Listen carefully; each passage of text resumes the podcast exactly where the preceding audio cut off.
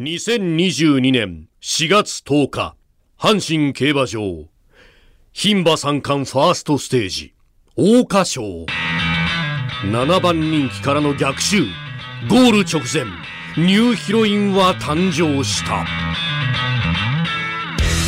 外から突っ込んできた8番のスターズ・オン・アースウォーターナビレル差し切ったか？8番のスターズ・オン・アースか伊藤が並んでいます5月22日東京競馬場オークス。大外18番。まさかまさかの大逆転。さあ中路パンプのサービスと大外18番のさあやってきたスタートアーススタートアース左の表示通過スタートアースが先頭大岡賞馬2冠目なるか先頭スタートアース降臨2冠達成大岡賞馬18番スタートアース。史上7頭目牝馬三冠へヒロインからクイーンへ。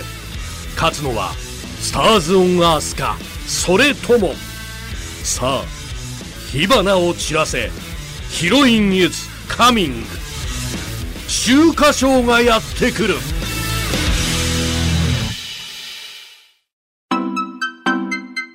増山さやかのビギナーズラック。日本放送の増山さやかです。辛坊治郎ズームそこまで言うかのスピンオフ番組。増山さやかのビギナーズラックセカンドシーズン。この番組は競馬予想番組です。私増山が忖度なく名前と直感だけで競馬の G1 レースを予想します。で今回予想するのはですね10月16日今週の日曜日阪神競馬場で行われる G1 レース秋華賞です。秋の花の賞と書いて秋華賞。距離は2000メートル。ですから、えー、この間あったレースは何だっけ？スプリンターズステークスよりも長め。ってことね。1200から800メートルも増えてるってことか。なるほどなるほど。で桜花賞オークス。そしてこの秋華賞で牝馬3冠になるっていうことですね。ちなみにですよこの番組の1回目の配信は去年のこの秋華賞だったんです。なんとなく私も思い出しましたよ。私はうんと、赤い鳥の娘を予想しようかなと思ってたんですけれどもあの内田アナウンサーのね予想がね赤い鳥の娘だったんですよだからまあちょっとこれは同じのっていうのも芸がないからと思って避けましてクールキャットにしたんですそしたら結局ね結果赤い鳥の娘が1着でクールキャットがね16と10 15着というね なんかちょっと貧乏くじ引いちゃった感じしますけれどもそんなこんなで秋華賞から去年この配信始まったと。で今年注目は史上7頭目のえ、牝馬三冠を狙うスターズ・オン・アース。スターズ・オン・アース。あーが注目なんですか。へえ私今ね、えー、10月13日付の、これはなんだ？スポーツ新聞見てるんですけれどもね。ほーん。スターズ・オン・アース。確かにいいマークがついてる。アートハウス。ウィン・エクレールウォーターナビレラ。ウォーターナビレラちゃんも活躍してますよね。ね。それからエグランタインちゃん。エリカビータちゃん。サウンドビバーチェちゃんとか、まあ、なんとなくこう聞いたことあるなっていうお名前が並んでいますけれどもね。どうしようかな。考えながらちょっとじゃあお伝えしていきます。私の予想をする前に日本放送の2人のアナウンサーの予想を見てみます。まずは毎週火曜と木曜柿花ただしあなたとハッピー。金曜日には有働のラジオのアシスタントを務めています。でなんとこの度10月22日土曜日にはですね文化村オーチャードホールでピアノ連弾デュオレフレール結成20周年記念スペシャルコンサートにゲスト出演することになりました。入社4年目熊谷美穂アナウンサーの予想をご紹介します。ですからねあの一生懸命一生懸命今熊谷美穂アナウンサー日々練習を重ねているところです。増山様お疲れ様です。秋華賞は過去10年のデータを見ると10年のデータ見てんですか？熊谷美穂さんは。差し馬後からぐんぐん追い抜く馬たちが成績がいいとされています。あーなるほどね。最初からあのトップ行くんじゃなくて後からこうね、えー、追い抜く馬たちが成績が良いとされています。今回秋華賞で走る馬たちの中で一押しの差し馬がナミュールです。毎回後半にかけてキレッキレの走りをしてくれます。ナミュールがゲートから出遅れなければ勝利は間違いありません。最近なかなか的中していないので当たるといいなぁと。ナミュールナミュールナミュール。あーこれもなんかいいマークがついてる。ナミュールは私も何かのレースで予想したことありましたよねきっとね。そんな気がしますけど。ところでこれまで競走馬の名前の響きをもとに予想していた増山さんが前回データを参考にウィン・マーベルを選んでいたことに驚きました。そろそろ増山さんもビギナーではなくなってきたということでしょうか。アナウンス室熊谷と。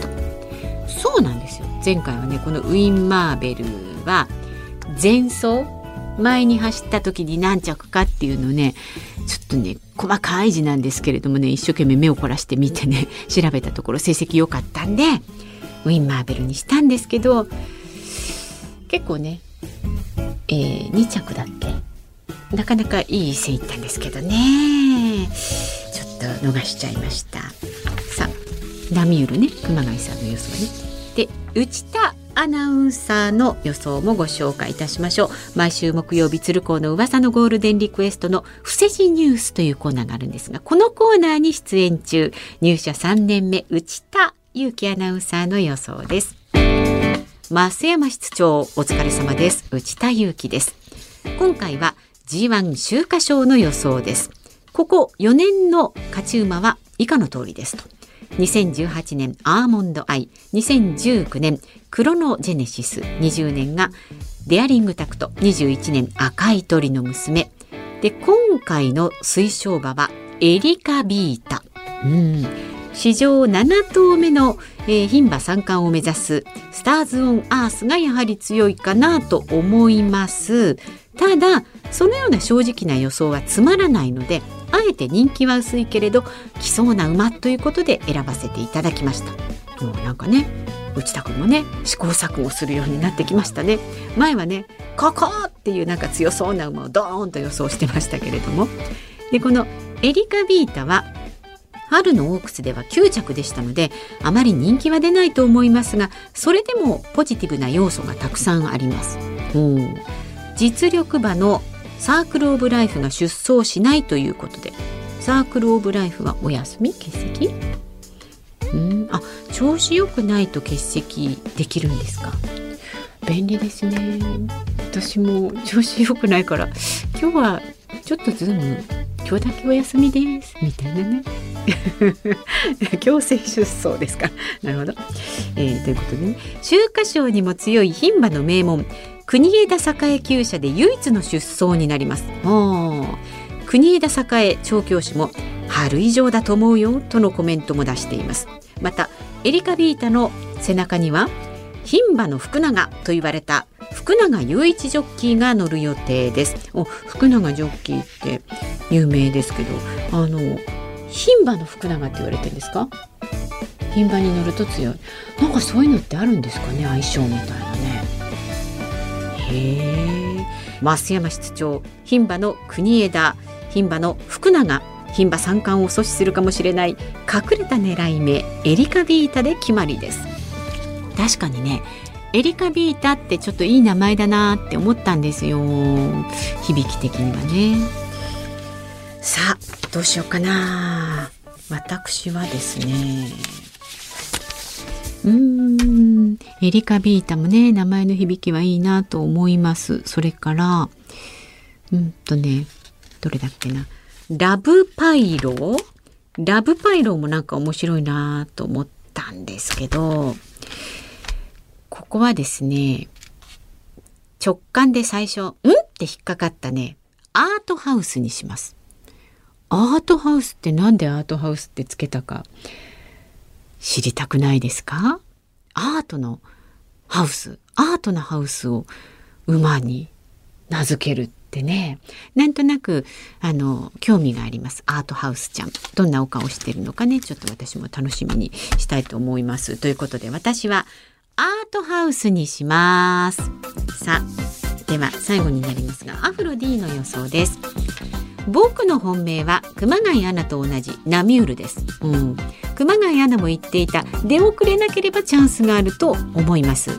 昨年の阪神ジュベナイルフィリーズでは出遅れから4着までに入ったところも馬の素質を感じさせる内容でした。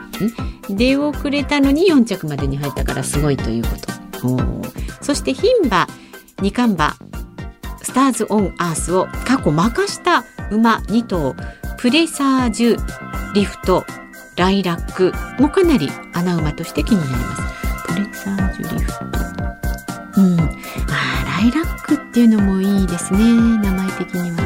どうしようかな。あでも。アートハウスにします。私はアートハウスでいきます。さあで揃いましたけれどもね。あなたはどのお馬ちゃん選びますか？レースの結果や感想など来週の金曜日に配信されます。この番組でお伝えしますのでお楽しみに。それでは素敵な週末を。日本放送の増山さやかでした。